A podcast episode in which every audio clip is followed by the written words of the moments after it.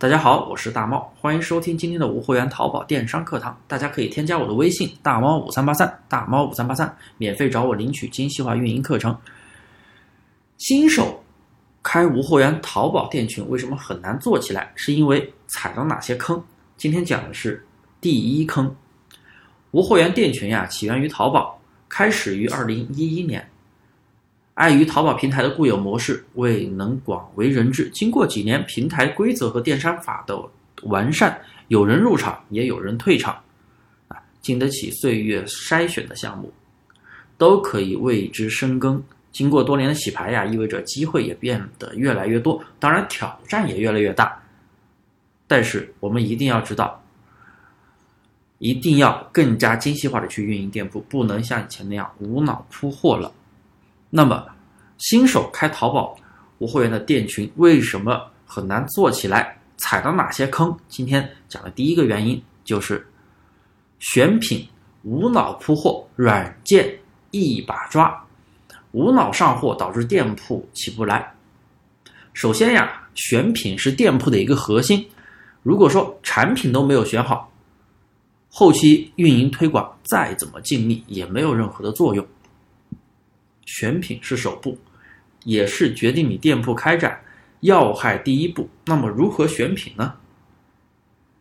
新手卖家一定要学会选品，要有定位规划。有些人会说选竞争环境小的类目去做，也就是蓝海类目。的确，竞争小的类目相对而言起店流量会快一点。但是你能找到的蓝海类目，人家也能找到呀。大家都是用的一样的词，甚至很多小类目都会出现。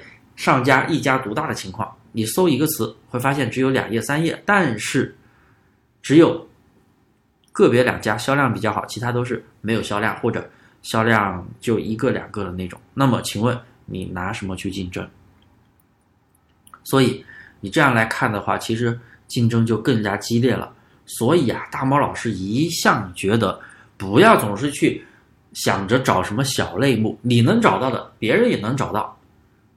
而且你找到的时候已经被人家做烂了，市场都做大了，你怎么去跟人家竞争呢？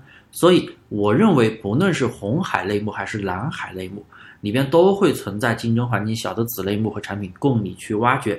当然了，你能挖掘到的蓝海宝贝，人家也能挖掘到，所以是没有相对而言的蓝海啊，卖的人多了，蓝海都会变红海。所以我们选品一定要掌握一定的技巧。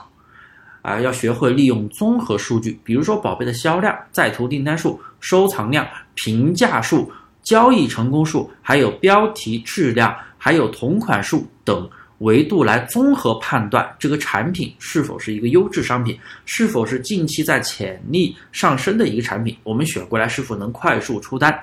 当然了，并不是直接选爆款宝贝、销量好的宝贝，并不是这样。做过无脑铺货的朋友肯定也知道，单纯选销量的。高的宝贝是无法再获得更大的流量和订单，要根据精细化淘差价的选品公式来选品，也就是我刚才讲的那几个综合维度，我们要把宝贝数量啊控制在两百个以内。好了，今天这节课就讲到这里，接下来我会给大家来讲啊无货源淘宝新手做不起来的第二个原因。